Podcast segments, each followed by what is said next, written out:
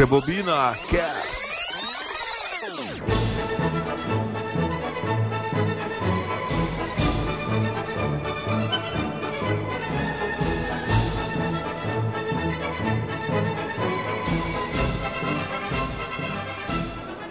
Tá certo, pessoal. Mais um Rebobina Cast, começando aqui seu podcast sobre cinema.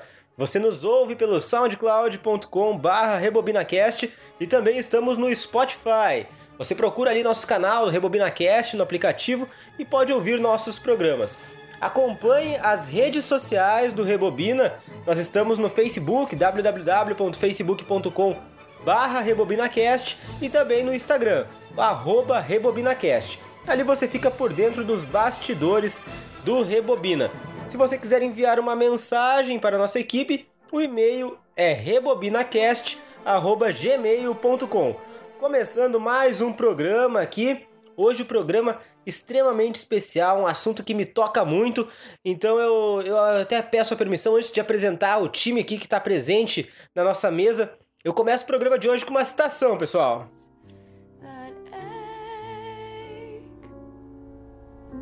Here's to Porque esse programa, esse programa ele, ele tem uma dedicatória. Esse programa é para aqueles que sonham, por mais tolos que, que possam parecer ser. Esse programa é para os corações que sofrem. É pra bagunça que nós fazemos. Sobe a Emma Stone cantando Audition. A Ela com fundo preto naquela cena emocionante de La La Land. Uma das cenas mais históricas do universo cinematográfico. A cena em que coração nenhum resiste. É a, é a cena para aqueles que ainda têm um pouco de esperança no mundo e na humanidade. Então, começando o programa Rebobina, muito especial. Eu começo dando o meu alô para Alexandre Macari. Fala, Macari. Saudações, galera. Eu não chorei em Titanic. Titanic, eu chamaria. Vamos lá, então.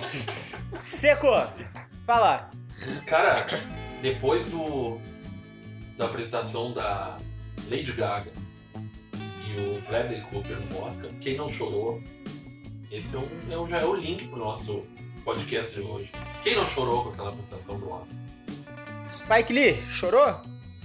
Complicado dizer, mas ela tem um alcance vocal maravilhoso. Maravilhoso o alcance da Lady Gaga, direto do reino subaquático. A volta, o retorno dele, Fabrício Aquaman. Fala, Fabrício. Fala, Jonas. É muito bom estar de volta. Senti falta da diversão de estar aqui com vocês. E vamos lá falar sobre choro. Choro é o assunto do programa de hoje. Gênero musical, né? Filmes que me fizeram chorar. A gente tem hoje aqui pela primeira vez uma convidada externa. A gente tem a Cris aqui com a gente. Cristel, ela que é uma chorona nos filmes, então por isso a gente convidou ela. Fala, Cris, tudo bem? Tudo bem, é... Então eu queria dar um olá aí aos ouvintes e aos ouvintes e queria aí concordar, né, com o Seco que, enfim, não só na apresentação, mas no, no filme como um todo eu en- entrei ali em prantos com Lady Gaga e Bradley Cooper. É, a gente já falou aqui, né, que é um casal que teve uma química muito bacana, mas eu, eu insisto em repetir que não chega aos pés da química entre Ryan Gosling e Emma Stone. Eu não sei se eu posso começar. Mas o Bradley Cooper desafinou, né? Desafinou no Oscar. Ele desafinou, Desafinou. né? Ele desafinou, ele desafinou. Fez parte, né? Mas é que, cara, ele. É que ele atua bem, então ele foi É que- lá perto. Sim, Aquela pulsação sexual que claro, subiu ele, ele foi pra onde? Pro campo mais fácil, que ele sabe jogar, né? Mas na, Cara é nossa, craque, né? Na nossa performance ali, lavando a louça, eu não desafio. A Cris.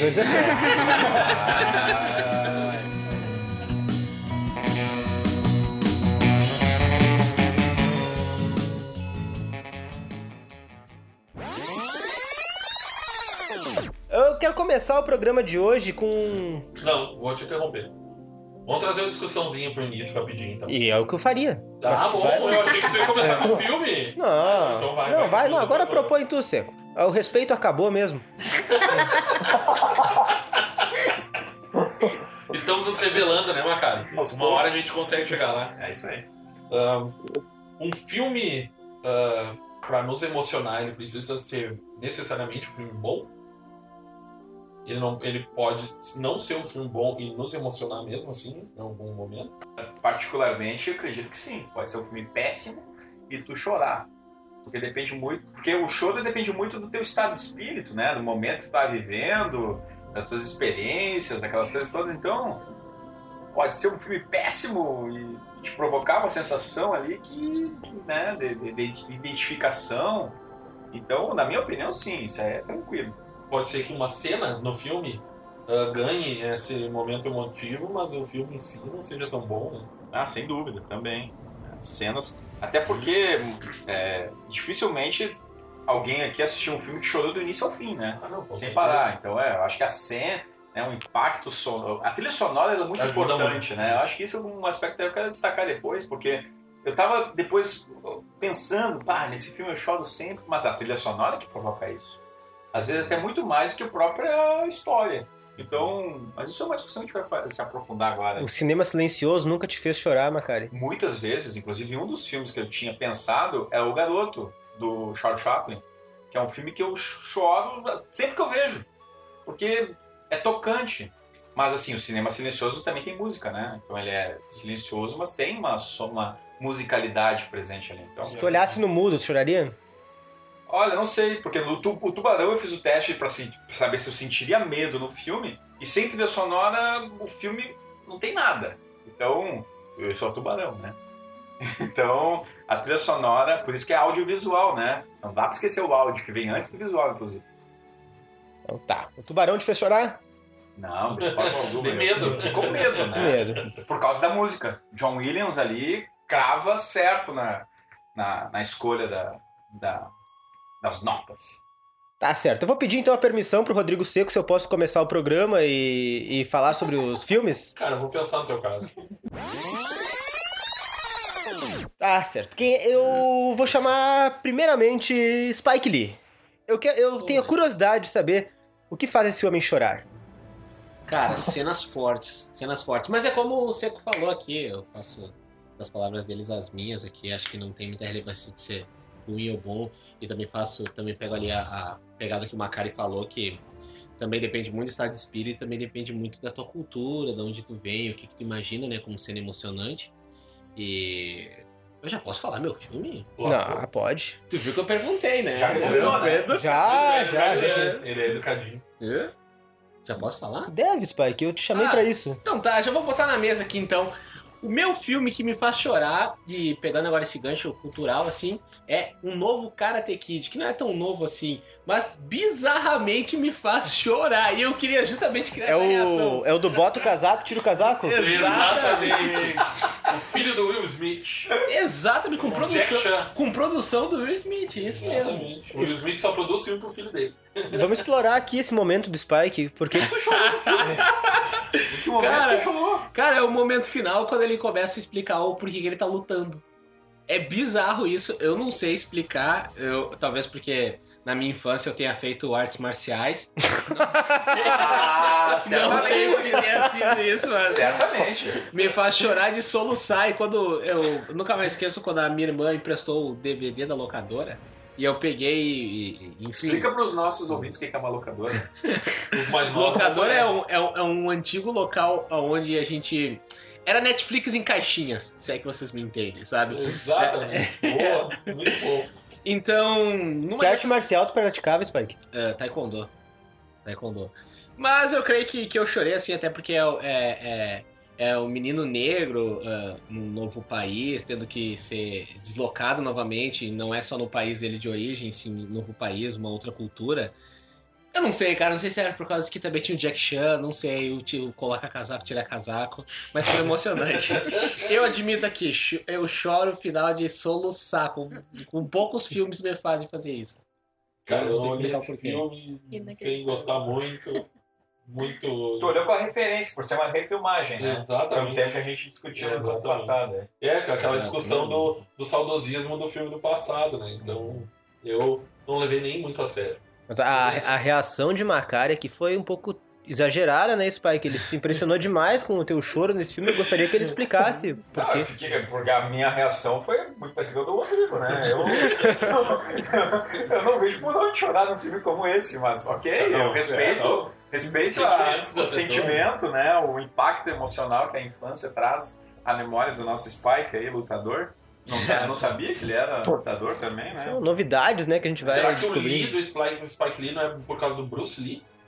Olha só. Pode ser, pode Talvez ser. por isso. É. Você esperando eu responder isso mesmo? Tá, mas na tua carreira como atleta, tu chegou a competir, lutar, Spike? A gente tem que Não, explorar um não, pouco é- tua vida também. É, eu era muito cagão, fui até faixa amarela só.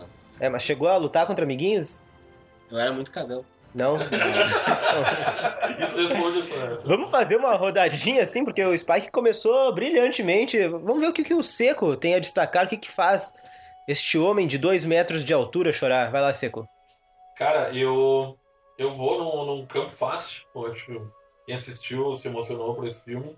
Que é A Espera do Milagre, de 1999, com o Tom Hanks, que pra mim é um dos meus atores favoritos. E, cara, o, o filme, pra quem não assistiu, é um grupo de carcereiro que recebe um, um prisioneiro ah, no corredor da morte. E esse cara, ele tem ele é enorme, ele é um, monstruoso, assustador, mas na verdade ele tem uma personalidade dócil, infantil, e ele tem um dom que acaba deixando esse pessoal todo com sentimentos assim e, e- e duvidando de suas crenças assim. Eu, cara, o filme assim, ó, ele eu gosto do ele tem um tomzinho de humor ali por causa da- das cenas do, do ratinho e tal, e faz com que tu meio que se apaixone pelo personagem do ah, Michael, ou Michael, Michael Michael, Clarke. Clarke, né? Ele foi indicado ao Oscar por causa desse filme. E, e ele, enorme, aquele monstro, né? Com um jeito bem humilde, infantil, faz com que te apaixone por ele. E o desfechar da história, assim, não tem como o cara não chorar. Só se o cara tiver um coração de gelo, né? Pra não chorar com aquele final daquele filme. Porque. E, e, incrivelmente, esse filme é baseado no livro do Stephen King. E é um dos únicos, um, do- um dos poucos livros do Stephen King que não é ligado ao terror, né? É ligado ao sobrenatural, mas não ao terror. E, e é o filme que teve maior arrecadação baseados nos livros do Stephen King. Então, eu, cara, eu tá também num dos top 10 ou 20, não, top 20 talvez, dos filmes que eu mais gosto, assim.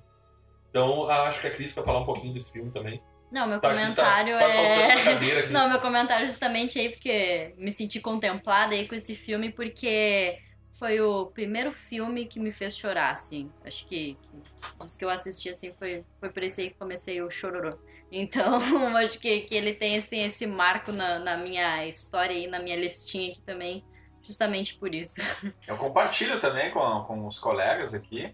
É um filme que pô, eu vi pelo menos umas 4, 5 vezes e sempre eu choro no mesmo momento. Uhum. Eu até pensei, essa agora eu ia me preparando, eu não vou chorar, eu não vou chorar. E chega ali, não tem, não tem. E eu, o ratinho, Já cara, ia dizer, já ia o dizer. ratinho é, é muito significativo nessa obra. Não, e eu daria muito- três momentos. é muito simbólico. choro. Três momentos de choro. É. O momento do. da- ah, vamos para os spoilers, né? Ah, o momento do, da morte do ratinho no início ali, a morte, ou a, a- a- o perder o ratinho, né? Ah, o, o momento da execução e o final que mostra o, o que, aquilo, o, o plot twist do final ali.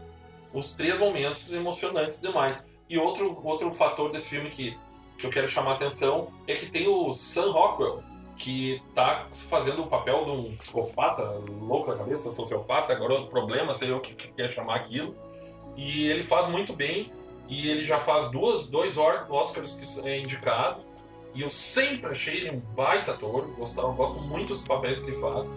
E, e agora parece que a academia tá começando a valorizar os papéis dele. É, esse diretor, o Frank Darabont, é, o início de carreira dele é incrível, né? Porque é, ele tinha feito Um Sonho da Liberdade antes também, que é um filme emocionante. Cine Majestic ele É, faz também, Cine é Majestic, muito bom, mas eu é, gosto. eu mas também tem essa pegada Tem. emocionante. Tem. Agora ele meio que se enveredou para uns filmes meio de, de terror e, e também eu acho que produziu uma série de TV. né? mas o, o, Sonho de, o Sonho da Liberdade e o Espera do Milagre são emblemáticos, Os assim. dois se do- passam na cadeia. os do- E aí que tá, os dois são baseados em Stephen King. Né? Então tem isso também. Sim. Então a, a forma como, como ele, ele consegue ler, né, assim, a, a, a, a referência literária, e tra- mas trazer essa potencialidade dramática e. Pô, é, é tocante. Eu fiquei lembrando do Ratinho agora, já me deu uma vontade de chorar, de ver o filme, de botar de novo. Só aquela cena pra ver se eu resisto. Mas não vou resistir. Não, e o Ah, filme então- ele traz uma crítica sobre o, a, a execução, né? A- o- o- E se vale a pena viver muito. É, também. É, Ele é, no caso dele, né? Porque que Ele, momento, so- né? ele tinha um sofrimento a vida inteira. Quantas perdas teve, Sim, né? sim. E sobre Então- lidar justamente com isso, com as perdas, Claro, com a né? morte, É, né? é, e como, né? Então é aí, é aí, é aí que A pega, pena- né? E sobre o que eu tava falando sobre a pena de morte, né? Que acabou um inocente indo pra cadeira de roda, pra A cadeira de injustiça, roda, né? pra, pra ah, cadeira elétrica e eles não tendo o que fazer, não tinham o que fazer. Não, não- então é já também é uma crítica a isso sobre a pena de morte. Né? Não sei se o Fabrício viu. Mas sem dúvida que viu. A gente discutia sobre isso, Sim, não é, sim. Aquaman? Sim, sim, eu assisti ao filme, mas lembrei de um momento triste fora das telas, foi que o ator que faz o personagem principal morreu precocemente, não sei se Exatamente. vocês lembram. Ele, Ironicamente. ele teve uma. É, ele, ele teve um ataque cardíaco, falência respiratória, algo assim, com 54 anos, em 2012. E ele. E é, é um ator, assim, que eu achei carismático, né? Nesse, nesse papel aí, em outros que ele fez, eu me lembro aqui do. Ele fez o. O Street Fighter, se não me engano. Fez. Alguém lembra aí daquele. Né? Eu me lembro de outros filmes que ele, que ele, que ele fez que eu, eu sempre gostei dele. É um momento triste aí que. pra chorar fora da na vida real. Ele fez um dos macacos do planeta dos macacos do Tim Burton. Ele é um dos, dos gurilão maior lá, é, é um deles. E Então É tá, vamos aproveitar que a gente tá nessa rodadinha aqui de cada um citando o primeiro filme aqui que fez chorar. Já que o Fabrício já tá participando aqui com a gente, eu aproveito para perguntar, né, o que que passa ali nos cinemas da Fenda do Biquíni que, que faz o, o Fabrício chorar, esses seres aquáticos chorarem, irem às lágrimas. Vai lá, Fabrício. Bom, ah, muitos filmes já me fizeram chorar desde a infância, né? Eu destaquei aqui ah, documentários, né? Documentários que, que me fazem chorar, porque eu, eu vou falar de dois, rapidamente de dois aqui que eu assisto frequentemente. É, é, começando pelo mais antigo, então, que é o Shoah. Shoah é um documentário de nove horas e meia de duração. Eu sim, sim. porque eu não consegui terminar de olhar. Nossa. Ele foi concluído em, 90, em 85, né? Inclusive o, o, o cineasta que, o, que, que dirigiu, produziu e é, concebeu o filme é, faleceu ano passado, que é o Claude Lanzmann. Até naquele, naquele especial do, do- da cerimônia do Oscar, em memória, lembraram dele. E o, o Shoah é um, é um documentário que se caracteriza por não ter nenhuma, nenhuma cena de arquivo, nenhuma, não usa imagens para falar sobre a Shoah, o mais conhecido como Holocausto. Né? E o que é tocante nele, né? Quer dizer, porque é sobre esse tema extremamente triste, e a gente vê várias, ó, ouve várias pessoas que, que, que passaram pelos, pelos campos de concentração contando a sua história na tela. Em alguns momentos isso adquire assim uma, uma ah, a gente percebe que muitos nunca haviam falado sobre o que tinham vivido naqueles anos. Eles estão falando isso depois de o quê? 20, 25 anos, falam pela primeira vez, né, à frente das câmeras. E, e claro que o teor das histórias é muito é extremamente triste, para dizer o mínimo. Então é impossível não, não, não se comover com a, com a não, não são com as histórias que eles contam, né? A gente tem uma pessoa contando, depois ah, claro que há montagem assim, às vezes essa pessoa é, é, corta a fala dela e passa para outro, né? Ou passa para um historiador que às vezes fala sobre o contexto do que ele está tá narrando. Mas o que é assim pungente é o fato de que enquanto enquanto ele o, a, a pessoa está dando o testemunho sobre o que viveu, a tela fica ali, a câmera fica em cima do, do rosto dela. Não tem, não tem trilha sonora, não tem uma imagem metafórica, não. É, é a pessoa contando a sua, a sua história. Então é, é uma. A carga emocional que nós, como espectadores, eh, recebemos assim é muito grande. Né? Então esse, esse é um. Outro parecidíssimo em alguns pontos é o Rompendo o Silêncio, Broken Silence, que é até produzido pelo Spielberg. Isso consiste em cinco, cinco documentários de cinco diretores de cinco países diferentes. Que países, por exemplo, como aqui no, na América do Sul, tem o Luiz Puenzo, que dirigiu a História Oficial, é outro grande filme, uma outra hora a gente comenta, que fala sobre pessoas que, pra, pra, após a Segunda Guerra, vieram para a Argentina e para o Uruguai. Então, é a me- a mesma questão, pessoas falando sobre a sua experiência. Tem, eu, eu desafio vocês a assistirem a esses documentários e terminarem sem chorar. É, é isso por enquanto. Beleza. É, eu só quero colocar sobre o Shaw ali que também tem um ponto que o Lasman ele leva esses sobreviventes né, para locais é, onde estavam os, for, os, for, os fornos, a, os, né, é, espaços de. Não sei espaços de memória exatamente, memória. mas é, pode ser, né? Porque eles. Ele, ele, e isso é, é, é bem tocante mesmo na forma como é, eles estão ali voltando é, depois de quantos anos, né? E, e aí vem essa questão de memória, se ah, é, foi aqui mesmo, não foi, né? Mas aí é, traz esses pontos e eu acho que, que a tua lembrança de fazer documentários é bem, bem legal, Fá, né? Porque muitas vezes as pessoas acreditam que o documentário não é filme, né? É documentário. E não, documentário é filme Uhum. também. E sendo filme, ele tem esse potencial e tem trilha sonora, em caso de alguns, não é o caso do Shoah, mas de outros, né? E né, tem um poder de edição, enfim. Então é, é, é, é cinema, no caso de documentários feitos para o cinema, ou televisão, no caso de documentários feitos para televisão, né? Então acho que, que é legal essa tua trazer esse ponto aí pro, pra galera. Esse é um tema que É, merece. é só, só, só complementar. Vai lá, complementar, Jonas, bem rapidinho. Não, só dizer assim, tem, tem outro- muitas outras questões que eu poderia comentar sobre, sobre esses documentários, mas eu não estou me alongando aqui porque é, Porque tu chorou, né? centrar nessa questão. É, é, centrar nessas, nessas questões aí, porque é, é, o- a- a- existem, é, os filmes são muito densos, assim, então a gente poderia, tem muitos, suscitam muitos outros assuntos, né, sobre questão de testemunho, de trauma, memória, metáfora, e o papel da, do documentário como ficção também, ou da ficção. Então, são várias questões que, que, que a gente poderia comentar, mas que fica para uma outra ocasião. É exatamente isso que eu ia comentar aqui, Fabrício, porque esse tema realmente ainda rende muito, ele merece e será explorado em edições futuras do Rebobina. A gente já está programando uma edição sobre o Holocausto e cinema. ah, em breve, e mais pra frente, um podcast só sobre o assunto que a gente vai poder aprofundar melhor. Então, E Tudo isso? sobre documentários. Nós... sobre documentários também. Então, tem muito, muito assunto ainda pra gente explorar melhor. Mas, dando sequência aqui, então, a nossa primeira rodagem de filmes que fizeram chorar, vamos aproveitar a nossa convidada especial, a Cris, que tá aqui hoje. Ah, Cris, um exemplo aí de filme que te faz chorar, o que, que te leva às lágrimas? Eu acho que aqui o meu primeiro da lista é um filme assim que me faz chorar, me faz. mexe com muitas emoções, que é O Pequeno Príncipe. É a animação, né?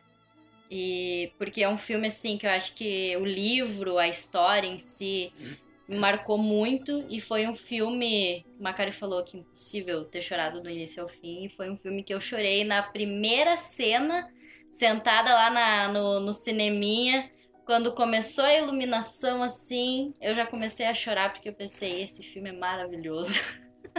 então eu chorei assim, Eu não vi o filme desesperadamente. direito, né? É, foi, foi. Eu já fui com essa predisposição a, a, a me emocionar. Mas assim, é um filme que, que me marcou bastante. As, ah, aquelas empresas que vendem lenço de papel agradecem. Não gostou do Pequeno Príncipe, Macari? A animação mais antigo. Não, eu, A animação. é, eu gostei, achei bem feito e tal, mas Não sei, não me cativou, assim, até porque tem uma animação. Chorou? Então, Não, não chorei. Não chorei no Ah. Pequeno Príncipe. Mas, assim, o, o filme que eu fui ao cinema e chorei, sendo animação, e não quis mais ver depois daquela, daquela experiência, foi o Toy Story 3. Eu. pá! Eu fiquei as lágrimas, assim, ó, fiquei soluçando, né? Com... A cena da caldeira. Não, pelo amor de Deus. Lá, aquele filme lá me deixou mal, assim, mal, mal, mal. E, e é emblemático, né? E, e aí tem, a Pixar tem vários exemplos disso também, né? Tipo, poderia colocar o Up, Altas Aventuras, aquela, Wall-E, cena, aquela cena inicial do Up, Altas Aventuras, por favor, Meu também, Deus, né? Que é a perda, né? Que é aquela Ah. coisa. Né? Então, então, e tem assim, o Viva, a vida é uma festa também, né? é, também. Mas eu não chorei no Viva a Vida é uma Festa, não me. Porque eu acho que eu olhei meio com um olhar de desconfiança em relação ao. Ao, ao filme Festa no Céu. A Festa no Céu, obrigado, Jonas, foi produzido lá pelo Guilherme Del Toro. Eu olhei meio assim, já com um olhar de ranço, né? Mas é bom o Viva a Vida é uma Festa. Agora, Toy Story 3 me fez chorar, coisa que o 1 e o 2 não fizeram, apesar de também terem é, elementos dramáticos, assim, legais, né? Agora Toy Story 3, de cinema, assim, que eu, que eu me lembro, o último que eu chorei foi esse. Deixa eu pegar o gancho aqui de animações, então, que eu quero Tu é um trazer. especialista, né? Ah, eu quero trazer uma animação aqui que é- essa é desonesta com o público infantil, é sacanagem até. Que é o Irmão Urso, cara. Pá. Pô, o Irmão Urso, sério, a, a criança que olha o Irmão Urso é, é- é desleal com a criança. Eu olhei quando era criança e, pra quem não sabe, Irmão Urso, o Kenai, que é um cara que vive ali caçando ursos e tal, ele caça a ursona lá, mata e tal. E o Koda, que é o ursinho pequenininho, fica. Isso aí não é spoiler por enquanto, não precisa. Isso aí é começo do filme. Fica sem mãe, né? E aí o Kenai é transformado num urso lá na Aurora Boreal e tal. E aí ele vai ficar responsável por cuidar do Kenai e levar ele até a, a festa do peixe ou algo assim. Só que nesse trajeto de aventuras e amizade entre o Kenai e o Koda, acho que, acho que é assim até o nome dos personagens, eu não, não, não, não é informação muito precisa, mas é por aí. Aí ele, o Kenai descobre que a Ursona que ele matou lá no começo do filme era a mãe do Koda, que é o melhor amiguinho dele, agora ele é um urso também. E tem um momento do filme que é. Ah, bota o spoiler aí, porque eu preciso falar desse momento. Que é, é inacreditável, cara, o que eles fazem com as crianças, ter que passar por isso. Que é o Koda es- esperançoso ali, que vai começar a festa lá, que eles vão comer muito peixe. E falando pro Kenai, o Kenai tem que dar a triste notícia. Ele olha nos olhos do Koda, mais ou menos assim, e fala: Sua mãe não vai voltar. E foi ele que matou a mãe dele. E aí entra a trilha sonora, né? Meu irmão, magoei você. Sem mim acreditou e eu magoei você. Cara, vai tomar no. Sério. Pelo amor de Deus, cara. Eu cantei aqui. Porque é inacreditável, cara. Tá chorando aqui, pessoal. Eu- Cada um, É desleal, é desleal. É muito triste. Nossa, não tem como resistir, não tem. É, o Não, Irmão, Urso é um, é um filme bem bonito mesmo, né? É lindo, né? É, bem bonito. Espero que tu concorde comigo dessa vez. Antônio. Concordo, concordo em gênero, número e grau, e grau. Até fiquei pensando que daria um bom filme pro Yorgos Lantimos dirigir futuramente, fazer uma adaptação né, pro live action do Irmão Urso. Né, que as pessoas se transformam em animais e enfim, a partir daí vão, né? Mas aí o Spike vai dizer que não é live action. Não? Porque o urso não tá atuando. É, complicado. Esse slogan do, do Spike é complicado, já pegou, né? É complicado. né? Mas que seja um CGI bem feito, né? Até porque o Rei Leão vai te fazer chorar de novo, né? Ah, sim. Todos estão fazendo aqui um. Esse aqui é um. É, é quase uma previsão natural. O Né? Rei Leão não tem como Não. também, né? Uma Mesmo sem a música do Elton. John, né? Mesmo sem a música do Elton John. Tu acredita, né? Que tu vai chorar. Não, chorarei. Já vai chorar, isso é certo. Certamente, né? Rei Leão não tem como, Os cara. Rebobiners vão ao cinema ver todo mundo junto. O Rei Leão, a versão CGI. A hora que ele der a empurradinha no pai morto ali, não tem. Não, não tem condições. Aquela cena também é, é cruel, né? É que o Rei Leão, eu quis trazer o Irmão Urso porque o Rei Leão já, o Rei Leão é indiscutível, né? Mas o Irmão Urso eu vejo menos pessoas comentando. isso. É, o Dumbo também é um filme lá da década de 40 que, que tem essa relação também de criança, de, enfim, de criança, né? De elefantinho. Aquele elefantinho que dá vontade de, né, de pegar, de abraçar, sabe?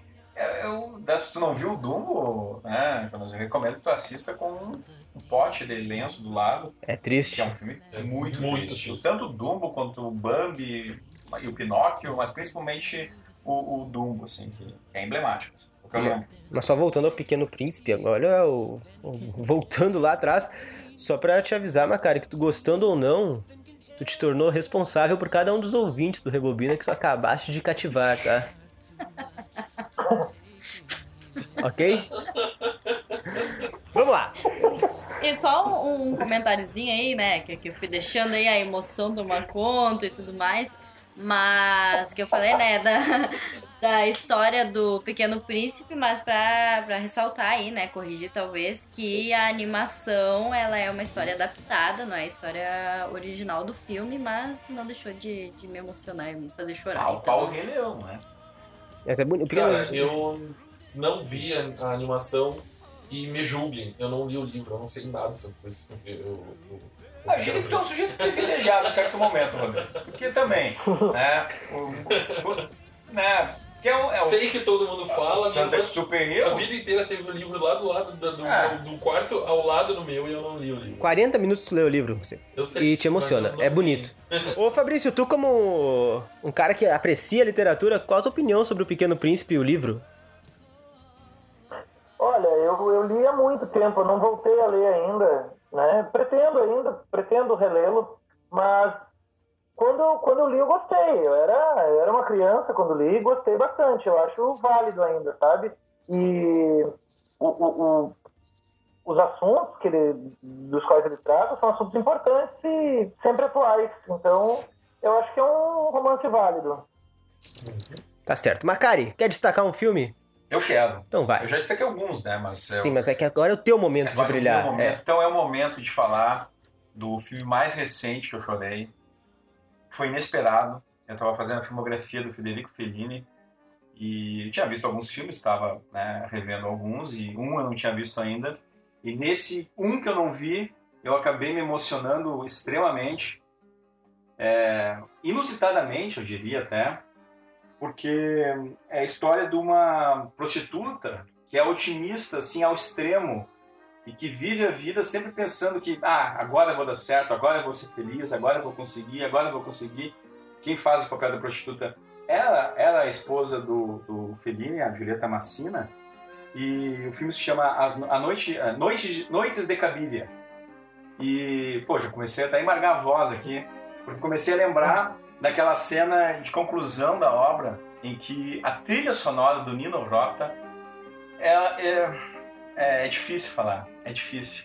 Porque, assim, é, a, a, a, a forma como a, a história vai sendo enredada, vai sendo construída, o personagem que tu acompanha, tu acaba torcendo por ela, por, pelas, super- pelas dificuldades que ela está passando ali, né, naquela Itália pós-guerra. E, e aí chega o momento final da, da trama, quando tu acha que. né, tu imagina que pode ter uma pegadinha ali feliniana, né? Que é bem típico do Fellini, mas enfim. ahn, e aí, quando tu acha que ela vai conseguir, e aí o spoiler já tocou, é, ela acaba sendo enganada e leva um super golpe. E hum, esse golpe é acompanhado de uma música que é impactante, assim. Mas ainda mesmo depois dessa cena emblemática, volta para ela recomeçar. E ela recomeça o- o- o- essa trajetória de luta, de tentar conquistar as coisas, olhando para o lado, para as pessoas que estão felizes acompanhando ela, e ela encerra o filme olhando para ti.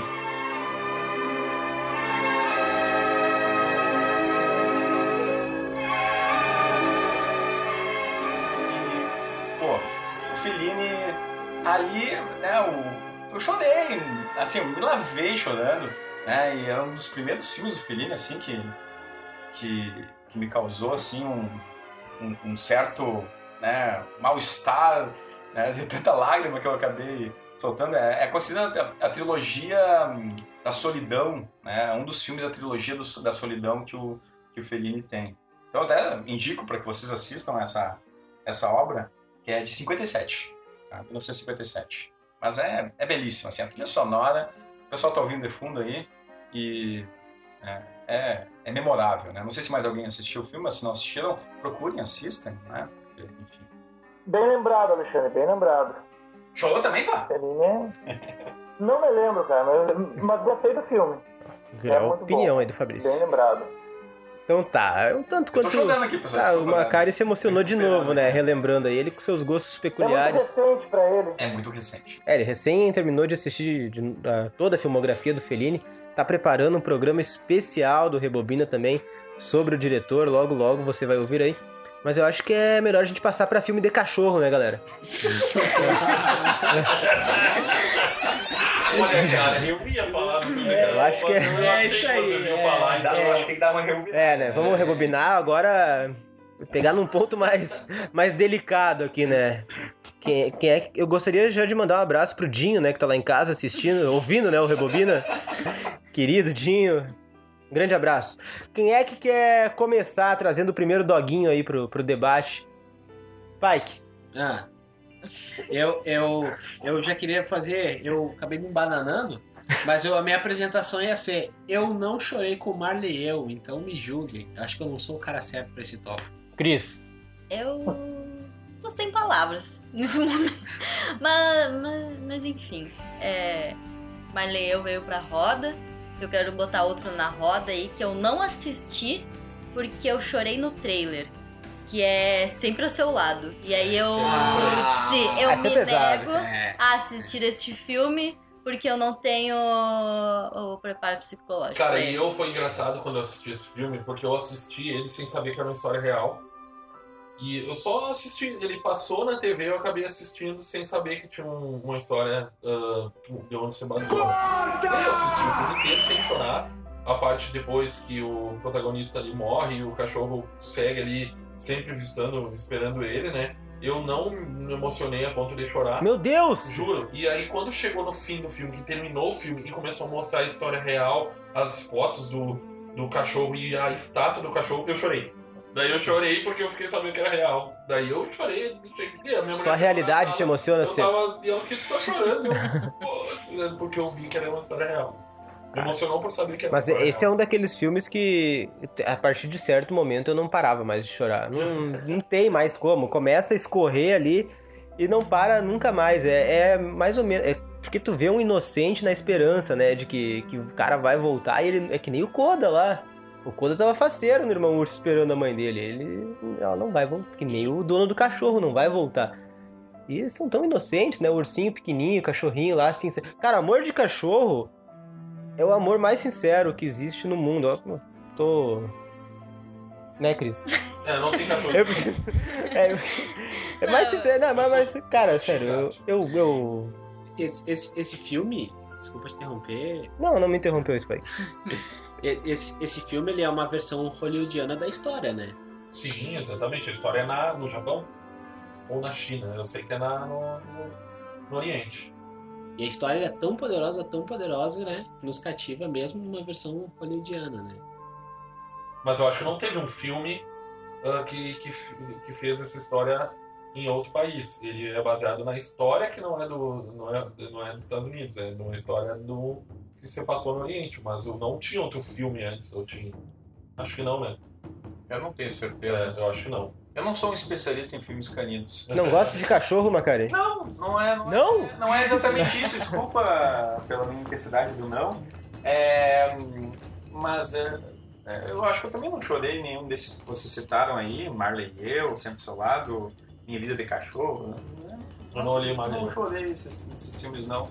É, agora, eu me emocionei no Ilha dos Cachorros, do, do Wes Anderson, agora, mais recente. Não que eu tenha chorado, mas que tenha me causado, assim... Porque o Wes pega uma, uma pegada cômica, né? Então, ele vai levando tu pra esse lado.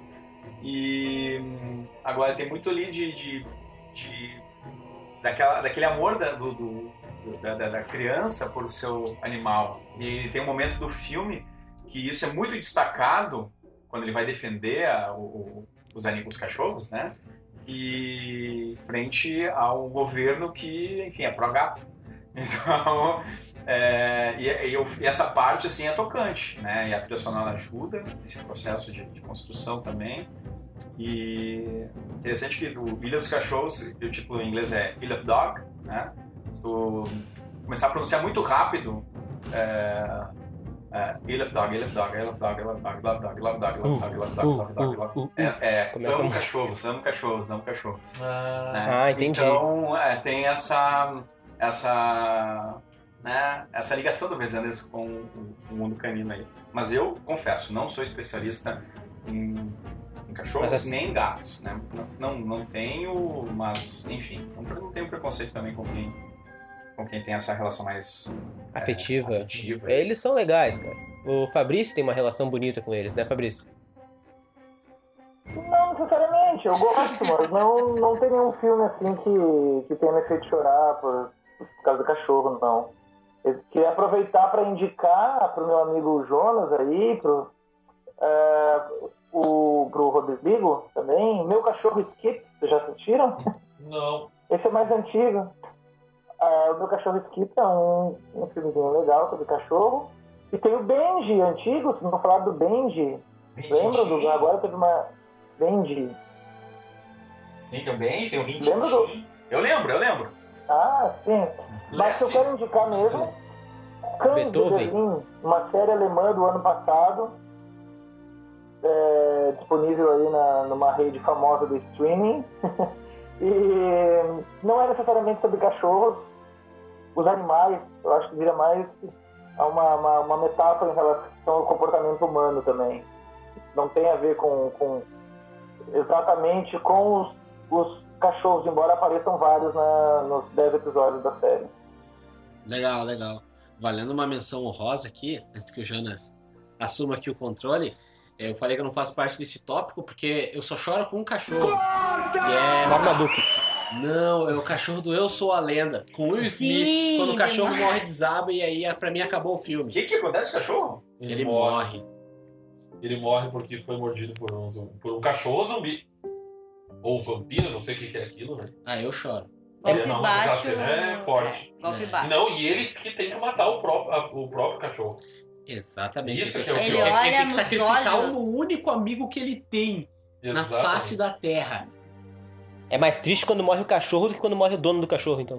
Com certeza. Mas eu lembrei, eu lembrei agora que eu chorei com o cachorro que morreu. Agora tu falou desse cachorro aí, mas não é do cinema, é da literatura. Que é a cachorra, a cadela, cachorro, cadela, Baleia. baleia do Baleia. Vidas Secas.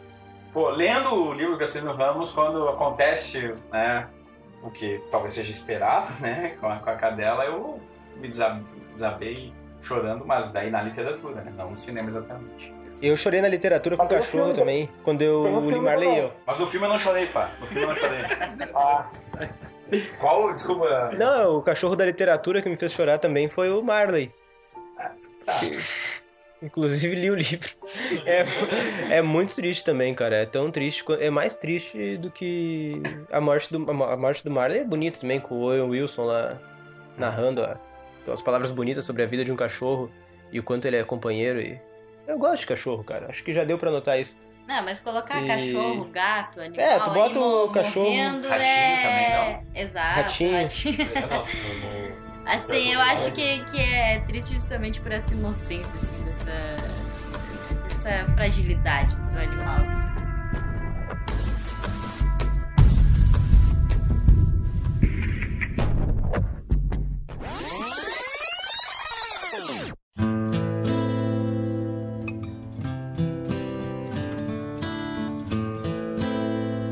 Cris, aproveita o embalo, cita mais um filme aí. Bom, então eu vou aqui pra outro filme aí que acho que tá no meu top 5 de favoritos, que é Logan. E, bom, assim, acho que é, que é o filme que, que toca na alma. Toca o Johnny on the only thing that's real. The needle. Mas assim, a minha decepção é justamente não ter ouvido essa música no filme. Porque eu assisti esse trailer e eu, assim, tava na expectativa. Fui assistir o filme no cinema com o ar-condicionado estragado na primeira fila. Enfim, eu chorei, né? Desesperadamente. Mas se tivesse essa trilha, bom, eu acho que eu estaria chorando até hoje. É, é- é é muito bonito, né? Ver porque Qual é a música? Eu não sei. É? Hurt.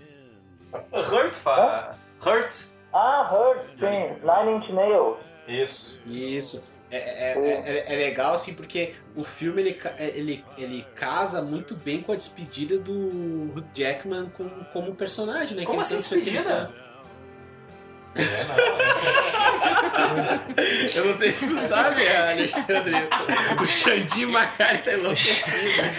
Mas eu O não sei. Deadpool tá levantando uma campanha pra ele voltar, Mas no né? cinema, no cinema o cara pode ter morrido e voltar, não tem despedida. Só é essa. Não, mas ele, Não, ele, mas ele se despediu. É, ele, É. ele se despediu formalmente do, do, Do personagem. do personagem. Até veio, foi muito bonito também, uma- ah, aproveitando esse, esse clima assim de, de chororô.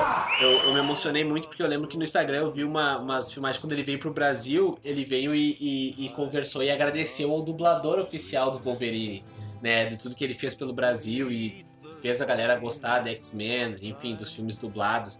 E, bom, ali já tava desabando antes mesmo de começar o filme, então essa despedida do Hugh Jackman, justamente com spoilers, a, a, a morte de Wolverine, propriamente dita assim no filme, e deixando o legado pra menina, nossa, é de desabar, assim. E, enfim, só queria deixar esse meus comentários. Eu acho que também o, o, o que toca é esse lado humano que mostra dele, a fragilidade de- do herói. Então, que vai sendo construído até, né, o, o, o fim ali, a, a despedida, e aí tu acaba aquele filme, tu não sabe o que tu faz mais da tua vida, né? pra onde eu vou agora, a partir daqui. Que herói mais te fez chorar, Spike? Ué? É uma pergunta. Pantera Negra te fez chorar? Pantera Negra me fez chorar. Ah, mas eu, eu ia dar, Mas, tinha certeza. Ah, Pantera Negra foi um, foi um, um- o Pantera Negra foi um choro de liberdade, eu diria. Mas Logan foi um choro assim de despedida, assim como foi Toy Story, acredito que o Macari ah, que, que, que Toy Story teve pra mim, mas Logan assim foi aquela despedida carinhosa assim, cara, acabou, sabe? Acabou. Deu, sabe? E, e Acabou um ciclo, honrosa. Acabou um ciclo, sabe? E, bah, Eu pensei que o Toy Story tinha acabado, mas agora vai ter o 4. Que diz Pois que é pior é, ainda, né? Vai ter o é. Logan 2. Tá Pois Vai ser o Toy Story mais triste da história. Assim como tu tá prevendo chorar em, em Rei Leão, eu não sei se eu não vou chorar vendo, porque eu acredito que vai morrer o Tony Stark no Vingadores Guerra Infinita. Eu acho Nossa, eu achei que tu ia falar que ia morrer o Timão e o Pumba, um negócio diferente. Não, Seria uma refilmagem não É, né? Plot twist daí. Não, o Tony Stark eu acho que não vai passar desse filme. Eu acho que vai ter morte dele. Eu acho que eles vão fazer bem emocionante. E eu acredito que pode ser que eu dê uma choradinha.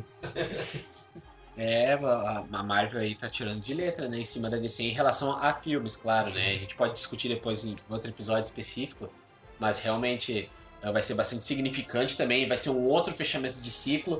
Ah, Aqui o Rodrigo tá dando as apostas dele de quem vai eh, falecer, entre parênteses, ali dentro do filme, mas pode ter outras apostas, né? Claro, Capitão E- América. e Capitão América, então é, é Chris Evans, né, se despedindo, né? Mas então é, é bastante relevante se ver esses finais de ciclo e de começos, né? Então, voltando assim, Wolverine, e no caso, assim, ah, ah, um dos caras mais ricos, acredito hoje, de Hollywood, que recebe uma bela verba, o nosso querido Tony Stark. Então, realmente, esses dois. fechamentos de ciclo trazem essa, essa nostalgia, porque a gente cresceu junto, né? Então, eu acredito que também Toy Stories me, me tocou muito também, porque a gente cresceu e, enfim, agora, in- felizmente ou infelizmente, tá voltando o 4, né? Então eu queria deixar aqui pro Jonas aqui qual é o palpite dele pro 4. Tu vai ser emocional ou não, Jonas? Eu acredito que sim, cara. Eu acredito que o Buzz vai morrer nesse filme. É sério, é um palpite. Vocês podem palpitar do Tony Stark, eu posso palpitar do Buzz, cara. Eu tô falando sério? Pelo menos, Ele vai pelo menos é o finalmente- único, vai. Ele Não, vai eu acho- finalmente pegar Ah, o tá. foguete do sítio e vai embora pro. Mas tudo bem, vamos esperar pra ver, né, cara? Macari, mais um filme. Cara, olha, eu eu ainda tô chorando por causa da Noite de Cabiria, né? Mas é um outro que, que eu lembrei, assim, né, que é um filme que eu já vi um pouco mais tempo e tal. É, é que, na verdade, filmes que trabalham a questão dos cachorros com os humanos, ok, provocam essa, essa ideia, né? Mas criança com seres humanos também é, né, provocam essa sensação é, às vezes, né, que, que inconscientemente tu começa ali a, a ser enganado pelo filme, te leva pra uma conclusão que tu acaba se debulhando em lágrimas. E foi o caso é, de alguns filmes que eu, que eu assisti. E eu quero destacar aqui o, o Campeão, do Franco Zeffirelli, que é uma versão de um filme de 31, é, que também tinha essa relação de um boxeador alcoólatra é, que tinha parado de lutar para se recuperar e tinha e tem uma criança, um filho pequeno, ele é separado. E a versão do, do Minelli tem uma atuação do menininho na, nas cenas finais assim que é, é inacreditável assim, né? porque o que que acontece? Como o boxeador ele é, é separado e tal, a mãe do menininho volta e para querer a custódia do gurizinho. Que de certa forma é um pouco da história do garoto lá do, do Chaplin, né?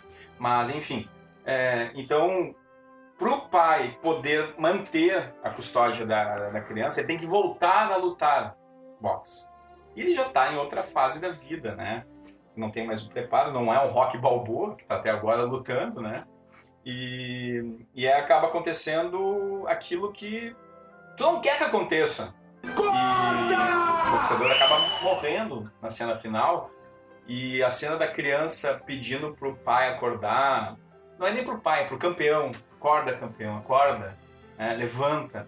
E não tem como não chorar, não tem. Um campeão de 79 lá do Zeffirelli, é, ele te, te leva, assim, é uma história melodramática por completo, né? Mas acaba provocando esse sentimento. Né? É. Porque tem essa relação criança. É como o Simba tentando acordar o pai dele, né? Sim, É. sim. Muito antes do Simba. É, mas agora que tu falou de criança, posso, Seco? Claro. Seco deixa. Então, Eu também. é que que eu lembrei outro filme de criança aqui que é um filme que eu tenho uma memória bastante traumática desse filme que me fez chorar na época. Eu olhei no ensino fundamental esse filme. Eu, eu lembro da cena, passaram na escola pra, pra gente assistir. Eu nunca mais reassisti. A minha memória pode estar deturpada, né? Vocês me corrijam se eu estiver errado do que acontece nesse filme. Mas eu nunca me esqueci disso, que é, que é A Corrente do Bem. Ei, Que é um filme que, pelo que eu me lembro, não tenho certeza se é bem assim, mas o, a, a história vai se passando, o menininho cria ali a corrente do bem, ele passa por diversos dramas familiares, acho que o pai é alcoólatra e tal, problemas com a mãe dele e tal.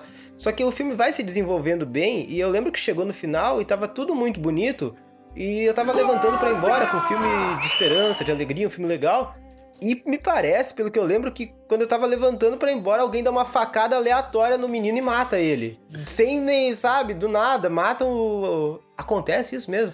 Realmente. agora- É tipo isso, né? Não tem. te- Mata o piá, cara. E pra quê? Aí toda criançada que tava lá comigo no ensino fundamental ia levar uma mensagem de esperança pra casa, de fazer uma corrente, de ajudar três pessoas.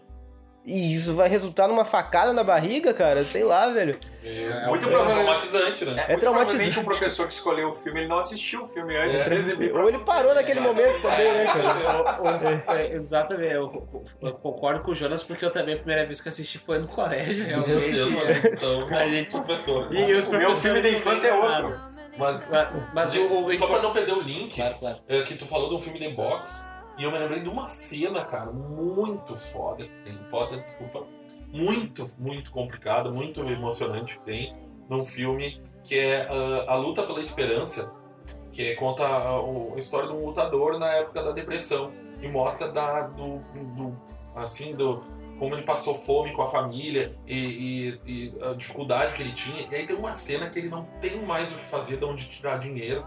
E ele vai lá no, nos cabeça do boxe lá, que antes ele lutava pros caras e ele, ele fazia negócios de luta com os caras, e entra com a cabeça baixa, aquela cabeça baixa de humildade, assim, tira o chapéu e explica que a família dele tá passando fome, os filhos estão doentes, ele precisa de dinheiro. E se eles não podem ajudar ele com dinheiro. E aí, cara, os caras ali tudo tomando uísque importado, no, no top da riqueza, assim, uns viram a cara e, e, e ele passa com o chapéu, os caras viram a cara, meio que empurram ele, outros que são amigos dele diz- entregam o dinheiro e falam assim, ah, cara, boa sorte, coisa. Mas outros largam só umas moedinhas e tu vê aquele cara tendo que passar por aquela situação deplorável, assim, de humilhação e pedir dinheiro. E os caras ainda, ah, tu vê que esnobam ele, assim, sabe? E aquela cena ali, tu te emociona pela situação que ele passa, ter que pedir dinheiro pra alimentar a família dele que tá morrendo de fome, sabe? Essa cena aí eu me lembro que me marcou muito no filme e me emocionou bastante, assim, essa cena. Agora me lembrei porque tu falou do filme The Box. né? É, aproveitando a deixa do seco. ah, e também do Macari, né, que satirizou ali o rock, mas no último filme, provavelmente, do rock, temos aquele discurso com o filho crescido, né? Que o Alexandre tinha falado de crianças e seres humanos, não sei qual é a diferença, mas tudo bem. mas vamos lá. Os filhos, as, as crianças crescidas e seres É, talvez a expressão seja crianças e cidadãos, né? A criança E adultos? é adulto. É, adultos. Muito bom. E- Mas depois o editor corta isso. Não, não corta não. Mas enfim, aquele discurso, né? De, de quem você é e de sair da sombra do pai, simplesmente emocionante, né? E, a gente sabe que, que, que o Rock ele tá indo pra um caminho sem volta, porque ele já tá muito velho e mesmo assim ele aceita o desafio, ele fala que ele tá com esse medo. Então ele sabe que ele tá indo pra um penhasco, mas que ele tem que enfrentar, e esse são as dores que ele, que ele tem, que carregou pelo, pelo- durante a vida toda dele, e ele sabe que vai ser assim a vida toda, e ele tá querendo ensinar isso pro filho dele, que talvez não esteja mais. Que, que talvez ele esperava que o filho dele já teria essa expectativa de entender que o mundo é assim. Então ele faz aquele discurso brilhantemente, né? Agora, pegando o gancho da corrente do bem, acredito que tem uma coisa meio messiânica, ou talvez ah, Jesus, porque justamente a criança, ou talvez até aquela questão de da simbologia de poder passar o seu legado, que por mais tem aquela coisa meio Martin Luther King, de por mais faça, faça a coisa certa, mesmo que você sofra repressões por causa disso. Claro que é. Ele virou um mártir, né? é, realmente ele vira um mar, porque ele, ele acho que se não me engano, ele tá, ele tá separando uma briga e aí o guri dá uma canivetada nele. É um canivete. é um Nem canivete. vi é, um arma. é uma facada, um ca- é um canivete. Eu acho que depois tem até o velório dele, né? Mas já tinha ido embora daí. Eu não... É, e- então realmente é, tem essa questão de, de, de passar o seu legado frente, que, que, que a corrente ela se espalhou e ele pagou por isso. Realmente acho que para uma criança não é uma mensagem muito boa, né? Faço bem e recebo mal por isso, mas eu acho que tem essa questão meio, meio jesuítica até, né? Uma questão de Jesus, né? Que se sacrificou por nós. Eu acho que a criança ela tenta passar essa mensagem no filme, né? Me corrija se estiver errado. Eu não sei se tu tá errado ou certo, você tem uma opinião válida. É. Agora, falou em Jesus, eu não chorei no filme, mas a sala de cinema inteira chorou, foi o A Paixão de Cristo. Mel Gibson? Mel. Gibson, é, impressionante, sim, a, a- a reação das pessoas e, de certa forma, o, aquela, um pouco aquela culpa, né, que estava aí sendo colocado. E, mas eu não chorei, né, nem na Corrente do Bem, eu acho um filme bem mais ou menos. E, Mais ou menos. Estragou, não chorou, Jonathan. Estragou. É, mas assim, É eu que depende da idade que o cara tinha na época, é, né? Porque justamente, né, esses filmes não passavam na escola né, quando eu era estudante de ensino fundamental. É, passava na cama com Madonna, Guerra do Fogo, passava esses tipos de filme. Né, que eu lembro que os professores exibiam e não comentavam né, nada sobre os filmes. Então, as cenas que ali estavam colocando, né, é, enfim, não tinha nada de emocionante, né? Umas coisas bem fortes, inclusive, né? Vendo hoje. Mas assim, Peraí, mas o professor colocou na cama com uma dona, o professor ficou a disciplina. Fabrício, é uma- é, talvez seja educação física, mas eu não lembro. Fabrício, você tava caladinho aí, quer fazer algum apontamento, algum outro destaque de filme? Ah, eu não sei se o Alexandre terminou ou se ele tava. Não, é, é Se isso. não terminou, já era. Eu tô pensando na Madonna agora, mas. Sim, não. Bom, é, eu, eu ia- podia lembrar de outros filmes aqui, tem quantos? De, de- de vários que você pode lembrar, Eu né? tenho uma pergunta pra ti, dois aqui. Fala. Eu sei que tu é um sujeito que foi ao cinema ver pelo menos duas ou três vezes esse filme. E agora eu pergunto, olhando para esse aquário. Tu chorou em Titanic? não, de jeito nenhum. Só de raiva. Como assim? Eu não chorei do Titanic. Principalmente quando chorei. tocava a música da Celine Dion. Que triste. Eu não, não me emocionei em Titanic. Porque eu tava muito deslumbrado com aquele navio afundando, cara. Eu achei o mais massa no filme é ver o navio afundando. Aquilo ali foi a melhor parte do filme. e que porque foi feito num, num tanque daquele tamanho, o navio era do tamanho quase real, né? Então, Um aquário, é, isso que um aquário. Lembrou daí, né? Eu lembrei. Então eu, eu, eu fiquei deslumbrado com aquele navio afundando. Assim, achei muito legal. E é pra mim a única coisa boa do filme. Chorou, Macari? Não, não, até eu não fui ao cinema ver, em represália as filas homéricas que foram realizadas por meses e meses lá no, na sala de cinema que estava tava exibindo e eu não fui assistir ao cinema vi depois VHS, que eram duas fitas. duas fitas de VHS, né? Até acho que seria interessante ver ao cinema a cena principalmente do, da embarcação afundando, porque, enfim, dá um programa, né? Só falar de Titanic, quantas versões de Titanic a gente tem ali, né? Virou até funk depois. Valendo. mas Fabrício, tu ia falar tu- tu- os filmes aí, mais alguns? Assim, não, lembrei de vários aqui. Vamos começar com o mais antigo, né? O, não sei se vocês lembram do A Felicidade Não Se Compra, um filme do Frank Capra, em que a gente se emociona não, não, não, não pela, de maneira, pela, por tristeza, né? Mas porque, bom, rapidamente assim, a, a história é um, é um homem que está prestes a, a se suicidar quando um anjo aparece para ele e mostra cenas da vida dele e como seria a vida das pessoas com as quais ele convive sem a, sem a presença dele. Ou seja, mostra o quanto ele é importante para para as pessoas. Então, assim, ele é emocionante de uma maneira otimista, como aliás eram ah, todos os filmes do Frank Capra, né? Eram, eram tinham esse otimismo, assim. Eu lembrei disso porque quando tu falou do Noite de Cabiria, né? Sobre o otimismo da, da personagem da Julieta. E outro filme emocionante, do qual eu me lembrei há pouco, foi o Lion, de 2016. Aquele filme do, do, do rapaz que se, do, do indiano, né? Que se separou do irmão numa estação de trem. E 20 anos depois decide procurar a família para saber o que aconteceu. É um filme bem emocionante. Eu também eu acho difícil. Vocês aí, lembram, quem, alguém assistiu? Lembra se, se Eu choraram? assisti Lion, é muito bom, cara. Eu, eu gostei bastante também, eu achei bem emocionante. É bonito mesmo, eu assisti, mas é que se eu começar a falar, assim, todos que eu chorei, né? Nós É vamos mais ter fácil. três É horas. realmente, por isso que eu tô deixando pra você, porque, obviamente, filmes assim me emocionam bastante. Vamos. A gente já, já passamos de uma hora e quatro minutos de programa. Rebobina rendendo. Eu sei que vocês querem falar muito ainda do que choraram.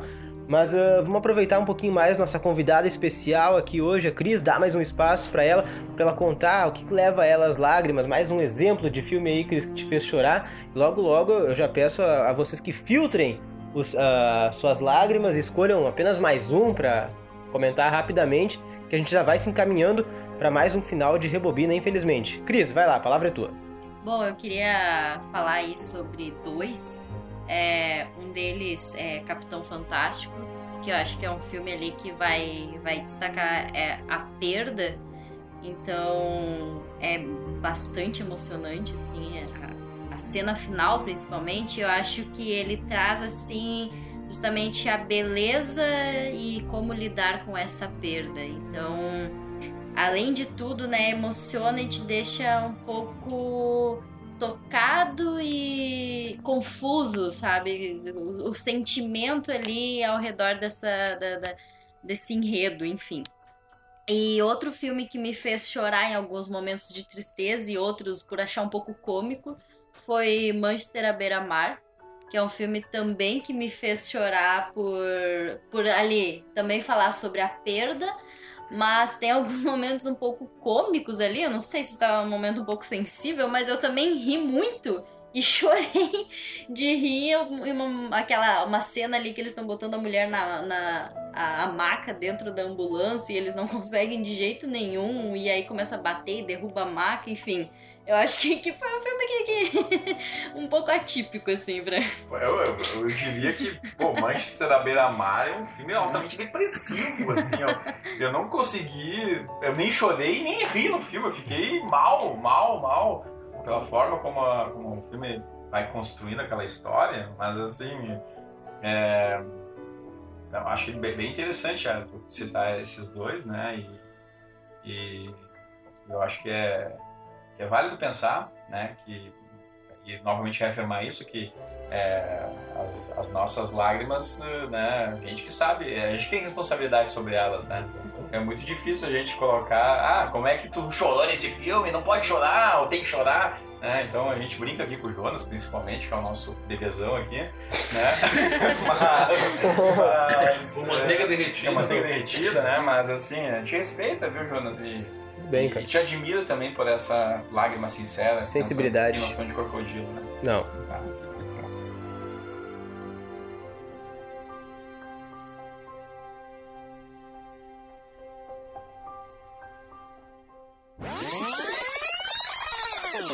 Tell me something, girl.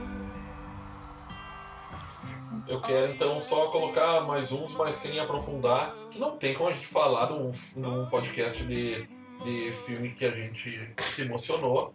ah, sem falar de meu primeiro amor, né, cara? Ah, tá Sim. louco, cara. Meu primeiro amor, quem é que não chorou? Mas como é que tu chorou nesse filme, cara? Esse é um filme que dá Mais um filme que, que entra no trauma das crianças, Esse é outro né? de traumatizar as crianças, cara. Aquele final é de traumatizar a criançada. Eu tinha anos 90, ali, uns 10 anos, 11 anos. Aquele filme rolar. A guria balançando o guri no caixão, né? Meu. Não, não, não. Aquele filme é muito pesado. Ah, então eu vou só citar uns. A Vida é Bela. Esse com certeza emocionou alguns. A Cor Púrpura. Acho que nem todos viram aqui, mas é um filme que tem, vocês têm que botar na lista de vocês, que é muito bom. Tempos de Paz, um filme brasileiro, o Dan Stuba e o, e o Tony Ramos. É, O filme inteiro, assim, ele é meio cansativo, assim, mas no final, assim, quando você concretiza a cena final do filme, ah, onde o Dan Stuba ah, cita um, um, um poema e tal, ali te emociona bastante. Ah, na Natureza Selvagem, Alexander Supertramp, é legalzinho também, bem emocionante. E o Pianista. O Pianista não, também é outro que me emocionou bastante.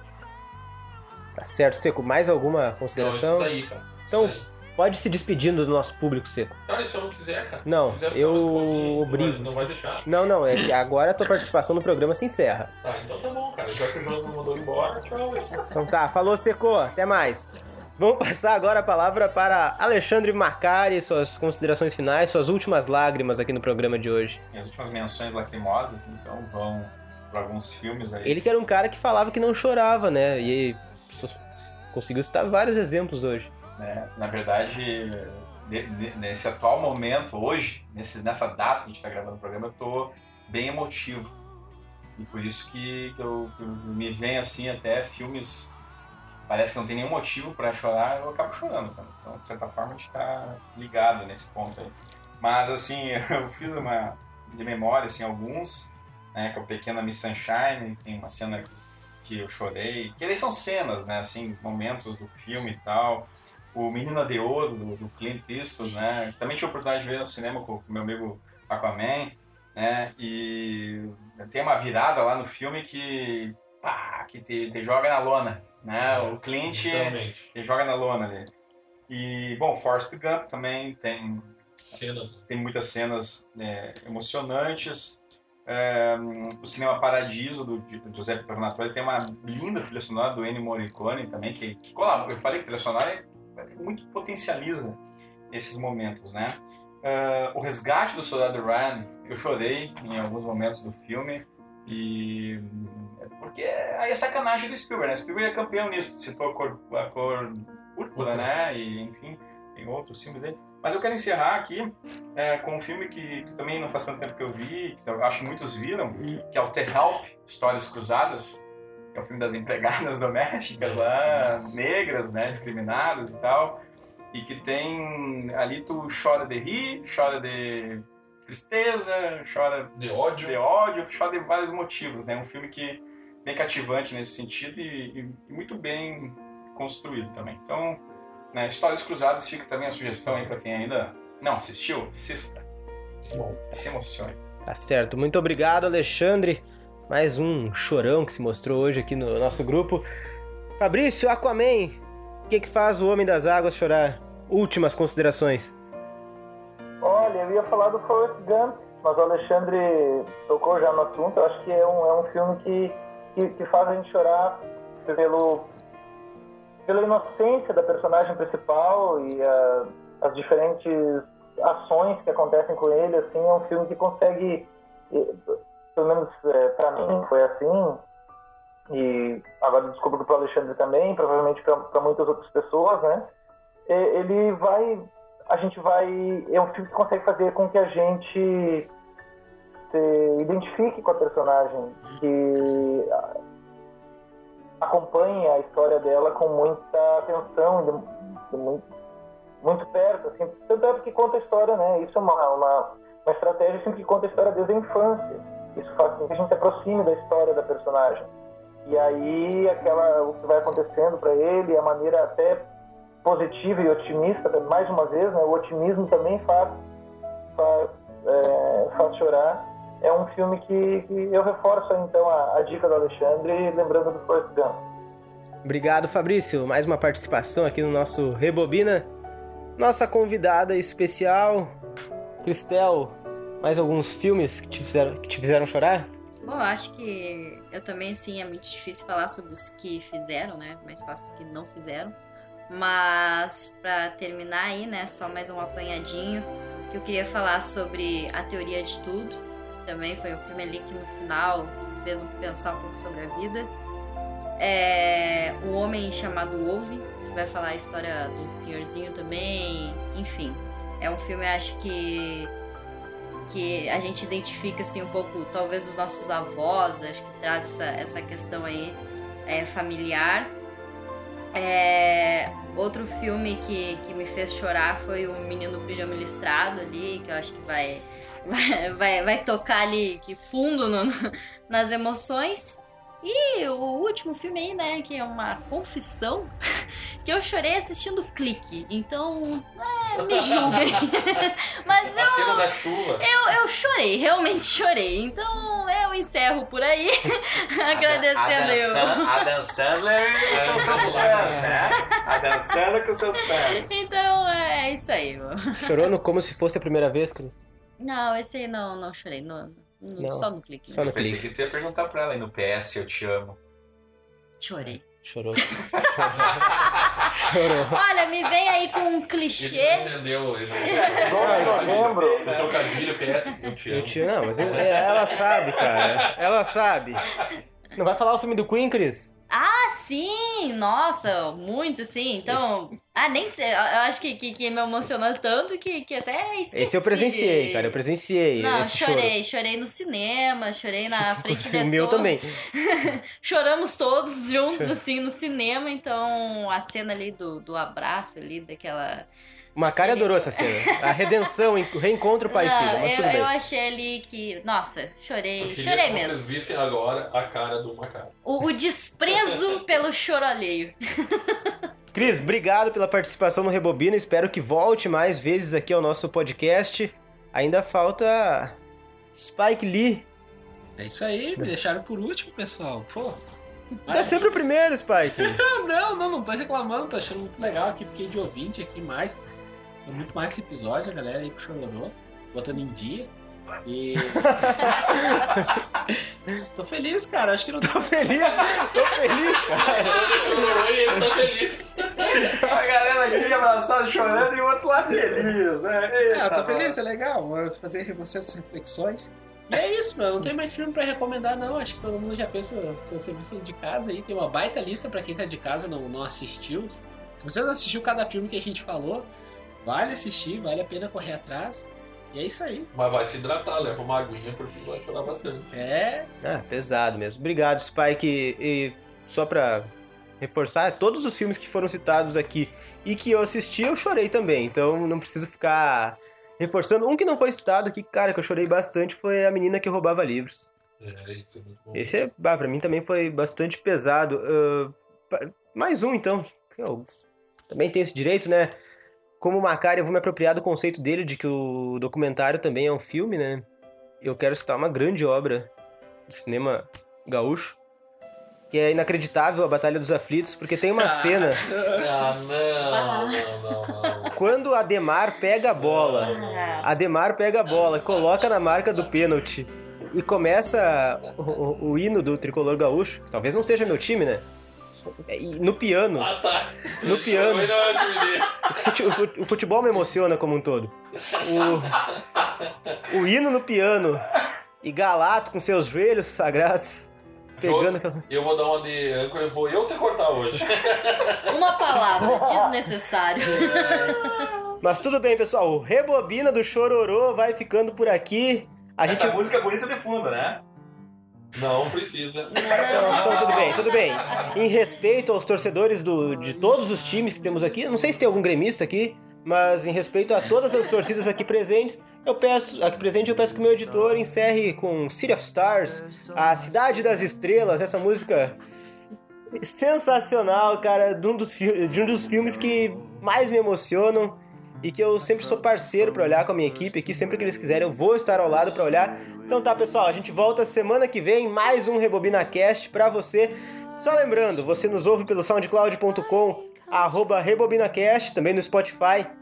Você procura ali o RebobinaCast e segue nosso canal nas nossas redes sociais, o facebook.com barra RebobinaCast e o Instagram, arroba RebobinaCast, onde você encontra informações sobre o mundo do cinema e também sobre os bastidores do nosso podcast. Para entrar em contato com a nossa equipe, o e-mail rebobinacast.gmail.com. Estamos à sua disposição. Até mais, pessoal. Até semana que vem com mais um Rebobina. from someone else. A rush, A glance, a a dance, look in somebody's eyes to light up the skies, to open the world and send it reeling. A voice that says, I'll be here and you'll be alright. I don't care if I know just where I will go, cause all that I need's this crazy feeling. I got tapped out of my heart wanted to stay.